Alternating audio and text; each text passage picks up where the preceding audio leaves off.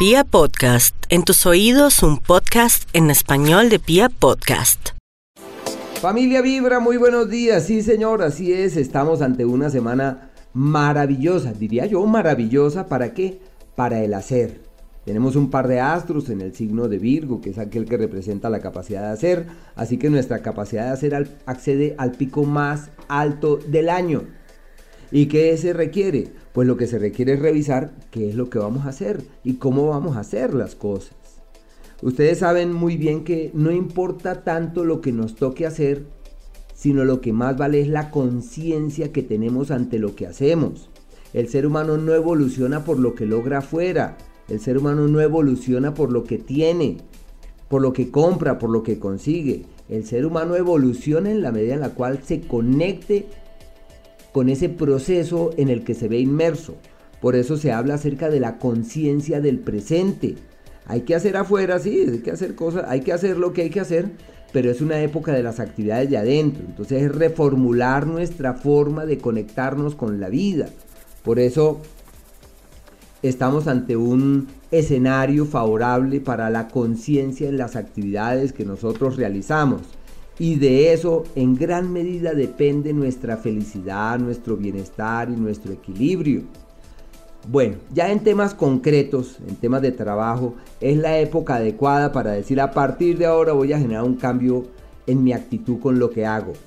A partir de ahora voy a eh, buscar otro trabajo, voy a realizar nuevas actividades, o sea, lo que hagamos funciona.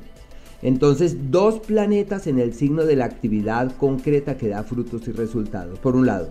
Y por otro lado, la luna en su fase creciente, o sea, no podemos esperar la presencia de ningún otro acontecimiento estelar más adecuado para tomar las riendas de lo que verdaderamente importa. No olvidemos que los campesinos, nuestros, los que nutren nuestra existencia por lo que producen, ellos contemplan la fase creciente como la adecuada para hacer los semilleros. Entonces, asimismo, nosotros debemos aprovechar este periodo para hacer eh, esos semilleros. O sea, es generar cosas, crear cosas. La época de acciones concretas que pueden dar buenos frutos.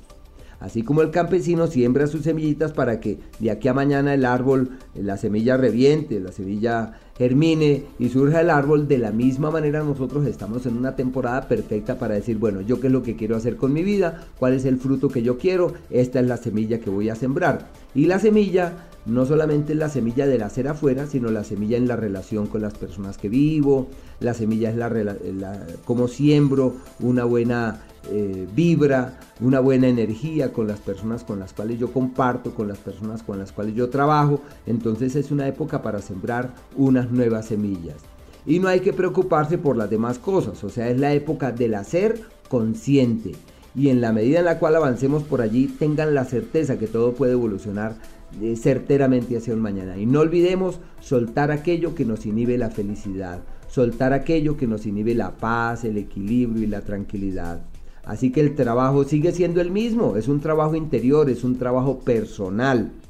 Y es allí donde nosotros tenemos que focalizar todas nuestras energías. Así que una semana con muy buena vibra para todos.